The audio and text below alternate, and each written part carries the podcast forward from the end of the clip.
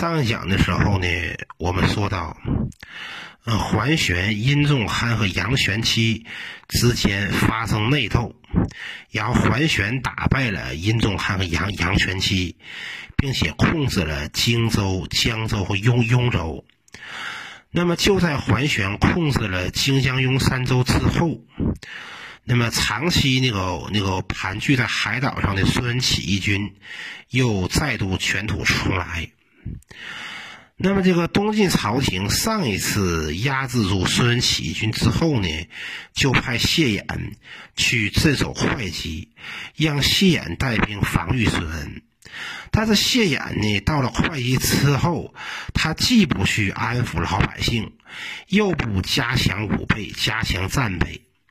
那么谢衍手下的将领啊，对这个谢衍就说道：“说谢大臣呐，孙这伙贼军呢，近日在海边正在窥探咱们的动态，呃，咱们是不是应该得给他们一个悔过之心的机会啊？看看能不能用招安的方法解决这个问题？”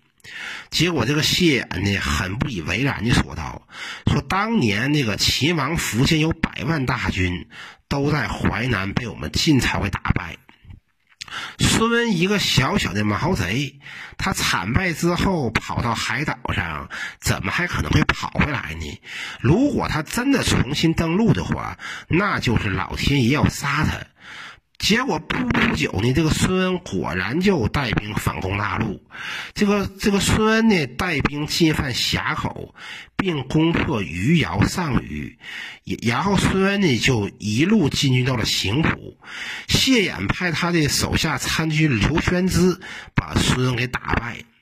那么孙恩就暂时退了回去，结果没过几天呢，孙恩又率军重新进犯邢浦，晋军在作战中频频失利。那么孙恩呢，就乘胜径直向纵深挺进，并抵达会稽城下。当时呢，这个孙抵达会稽城下的时候呢，谢衍还没有吃饭。谢衍听说孙打了过来，然后谢衍就说道：“说我准备先消灭这伙贼军，之后再去吃饭。”于是谢衍呢就跨上战马，出城迎战。结果谢衍被孙打了个大败。那么谢衍被这个打败之后呢，他就被他的帐下都督张猛给杀死。为什么他帐下都督张猛要杀死他？因为这个谢衍这个人吧，他特别心高气傲，他平时呢对手下的将士啊都特别的傲慢，特别的刻薄，呃，所以说呢，这个张猛啊，他会杀死他。那么谢衍死了之后呢？这个东晋的吴兴太守徐桓害怕吴兴当地的百姓响应孙文造反，于是这个徐桓呢下令杀死了当地男女百姓几千人。孙恩呢就带兵调转方向去进犯临海，东晋朝廷非常震惊，然后派这个冠军将军桓不才、辅国将军孙武宗、宁朔将军高雅之等人率军去抵御孙恩。那么宁朔将军高雅之在这个余姚与孙恩起义军交战，结果高雅之被打个大败，然后高雅之向山阴方向逃跑。高雅之所部战死的士兵十分之七八。这时啊，东晋朝廷下诏，任命这个刘牢之为都督会稽等五郡诸军事，命刘牢之率军去攻打孙恩。那么孙恩听说这个刘牢之率领北府军来攻打他，于是孙恩呢就被迫逃回海岛。那么刘牢之呢率军驻扎在上虞。并派刘裕就率军驻守巨城。那么东晋的这个吴国内史袁松就在护犊呢修建堡垒，用来防备孙文的攻击。那么这时呢，这个司马道子的儿子司马元显请求监管徐州。那么东晋朝廷下诏任命司马元显为开府仪同三司，都督杨豫、徐兖、青幽、冀、并、荆江、司、雍、梁益、交广等十六州诸军事，领徐州刺史。并封司马元显的儿子司马彦章为东海王。啊，当时啊有异星出现在天津星星旁，那么司马元显呢，因为星象的变化，被解除了录尚书事的官职，但是加授尚书令。那么吏部尚书车胤呢，就面见司马元显的父亲会稽王司马道子，并且呀，这个车胤对司马道子就说道：“说司马元元显呢过于放纵，过于骄横，希望呢能够对他加以制约。”那么司马元显呢，他也知道这个车胤找了找到过他的父亲司马道子，但又不知道这个车胤找他父亲是什么事儿。于是呢，这个司马元显呢就问这个司马道子就说道：“说父亲呐，我听说刚才策胤过来找过你，他找你的时候呢，还把周围的人呢全都打发走了。他到底跟你说了什么事儿啊？”司马道子呢就没有回答。那么司马元显呢，一看自己父亲没有回答，就非得坚持问个究竟。结果司马道子大怒说道：“说你小子要打算把我软禁起来，不让我跟朝廷官员联系吗？”那么司马元显呢，在他父亲这里碰了一鼻子灰之后啊，他就从他父亲的府邸出来之后，就对他手下的亲信就说道啊：“说车胤这个小子吧，啊，车胤这个王八蛋，对吧？他他离间我们父子的关系，离间我们父子的感感情。于是呢，这个司马元显呢，就派就派人，就找到这个车车胤，对这个车胤呢是破口大骂。”那么车胤呢就非常害怕，然后就自杀身身亡。那么这头呢，孙恩就又一次率军反攻大陆，并且向北逼近了逼近了海盐。那么刘裕呢就率军紧追不放，并一直与孙恩的军队对抗。那么刘裕呢，在海盐的这个旧址上呢，修建了阵地和堡垒，防御孙恩。那么孙恩几乎每天呢，都派兵对这个刘裕发起进攻，但是孙恩每一次的进攻啊，都被刘裕给打败，并且刘裕呢，还斩杀了孙恩的部将姚正。那么海盐城里啊，驻守的军队人数啊比较少，难以抵挡这个声势浩大的孙起义军。那么刘裕啊下令啊，当夜就把这个战旗全部给放倒，并派这个精锐部队呢埋伏在海盐城里。第二天早晨的时候呢，就打开城门，然后刘裕呢让几个老弱病残的士兵呢登上城墙。那么起义军一看呢，看到这个城门大敞四开，城墙上啊只站着几个老弱病残的士兵，然后这些起义军呢就远远的就就对这几个老弱病残的士兵喊话，问他们这个刘裕去了哪里？这几个老弱病残的士兵啊，跟这个孙的起义军就说道啊，说我们刘裕刘将军昨天夜里就逃跑了。结果，这个起义军士兵啊，果然就相，果然就相信了这些人说的话。然后呢，他们就争先恐后、大摇大摆的进海盐城。结果，等到这些起义军进了城之后，刘裕突然间率军向这些起义军发起进攻，把起义军给打个大败。那么孙恩呢，他知道啊，不可能把海盐城给打下来，于是孙恩呢就率军呢向护都方向进军。那么刘裕呢也放弃了海盐城去追击孙恩。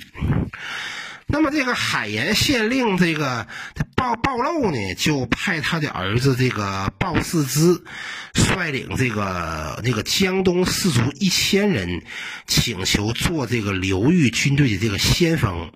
那么刘裕呢，就跟这个就跟这个鲍世之就说道：“说这个孙这伙贼军的兵力十分的强盛，而吴人又不善于征战。如果要是先锋部队一旦失利的话，那么必然呢会导致我军的战败。你们可以在后面制造声势。”结果这个鲍四之呢却不听从安排，刘裕就只好啊就那个就在四周呢埋伏了很多战旗和战鼓，然后鲍四之呢就率领他的军队呢就跟起义军交战，刘裕呢就率领埋伏的几支伏兵突然杀出，刘裕呢又命人呢挥舞着战旗，并且呢就是敲锣打鼓，那么起义军呢以为啊他那个四下都有进军的伏击，那么担担心呢会打更大的败仗，于是起义军呢就退了下去。那鲍四之呢一看这个起义军退走了，他觉得呀你这个孙子起义军也不过如此嘛，于是鲍四之呢就很莽撞的带兵追击，结果呢起义军杀了个回马枪，把鲍四之打的大败，鲍四之呢也在战斗中被杀死。那么刘裕呢，也率军且战且退，他所率领的士兵啊，几乎都阵亡了。那么并并并并且呢，这个刘刘裕啊，率率军呢，就一直退到了刚开始交战的地方。那么刘裕呢，就命他手下的这个士兵呢，把这个死人的衣服都扒下来带走，以显示自己呢是从容不迫。结果起义军果然狐疑，不敢前进。刘裕突然大喊一声，然后指挥着军军队杀了个回马枪，与起义军交战。孙文起义军非常恐惧，然后掉头撤退。那么这样的刘裕呢，才把这个部队给安全带回。那么孙文呢，攻陷了护犊之后，杀死了这个吴国内史袁袁松。那么，那么被杀死的呢，还有四千人。然后这个孙恩呢，从海上出兵进攻丹丹徒。孙恩手下呢有士兵十几万，战船一千多多艘。那么健康震惊，内外戒严，文武百官呢都聚集在台省的衙门里居住，随时办公。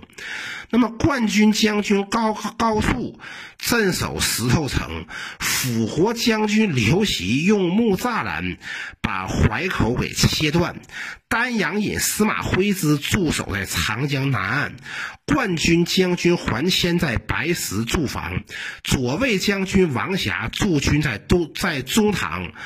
那么东晋朝廷呢，征召这个豫州刺史乔王司马尚之来建康城守守卫。那么刘牢之呢，也从山阴带兵来截击孙恩，但是还没有赶到，孙恩的军队呢就已经过过去了。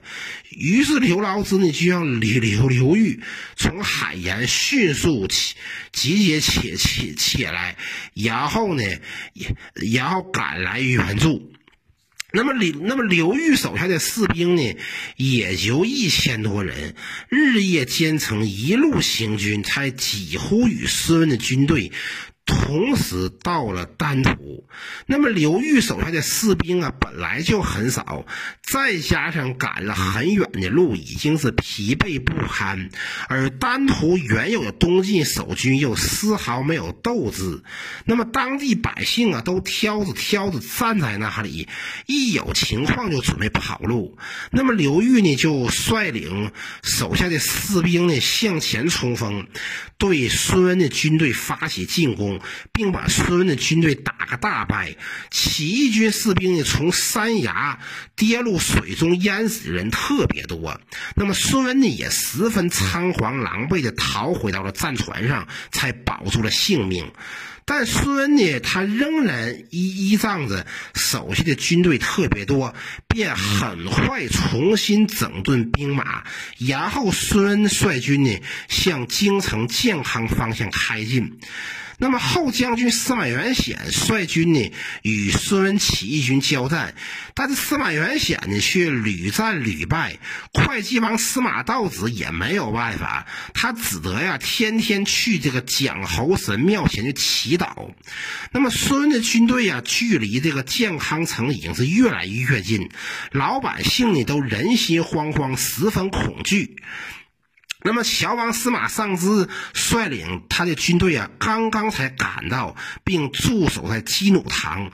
那么孙军军队的战船呢十分高大，逆风行驶，速度无法加快，所以几天之后呢才到达了白石。孙本来以为呀，这个东晋王朝的这个那个各路兵马呢，这个呃距离他他这这个驻那个驻守的那个防区呢都比较分散，他打算趁这个晋军还没有准备好的时候发起突然袭击。结果等孙文到了白石之后，他得知司马尚之的军队正在建康，又听说刘牢之已经回军并驻守在新州，所以这个孙恩呢，他就不敢继续前进了，只好回回军，并且呢，从这个海路向北去攻打豫州。那么孙恩呢和他手下其他的将领，那么孙恩手下其他的将领呢，攻克了广陵，杀死了三千多人。宁朔将军高雅之在豫州呢，向孙恩发起了进攻，结果高雅之被孙恩打败，他本人呢也被抓获。那么刘裕呢，就率军呢一路追击孙起义军，来到了护都海盐，并又一次呢打败了这个孙恩的起义军，要俘虏斩杀起义军士兵上万人。孙恩呢被刘裕打败之后啊，只好从峡口渡海，又一次逃往海岛。后来呢，这个孙恩重新登登陆，那么又一次呢率军去攻打临海。临临海太守辛景把孙恩给打败，那么孙恩所劫掠的这些男女百姓，在战乱中全部被杀死。孙恩呢被打败之后呢，他也害怕被朝廷军队抓获，于是孙恩就跳海自杀。而他的这个部下党羽妻妾。跟着他一起跳海自杀的有上百人，而当时呢，人们都把这些人称为水仙。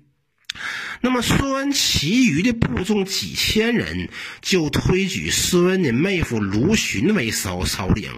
卢循是卢琛的曾孙。卢循这个人呢，他神采飞扬，眉清目秀，多才多艺。他小的时候呢，这个僧人慧远曾对他就说道：“说你虽然表面上啊有这个儒儒雅的风范，但是你心里却隐藏着不不遵守法。”打出的野心，而当时的这个太尉桓玄，他想用这个招安的方法呢，想稳定东部地区的这个局势。于是桓玄呢就任命卢循为永嘉太守。卢循虽然接受了朝廷的任命，但他依然是我行我素，为非作歹，并纵容手下人抢劫私报。那么可能就有可能就会有人会问了：这桓玄不是？荆州刺史吗？他不是在主政荆州吗？他怎么就成为了朝中的太尉了呢？这个我们下讲再说。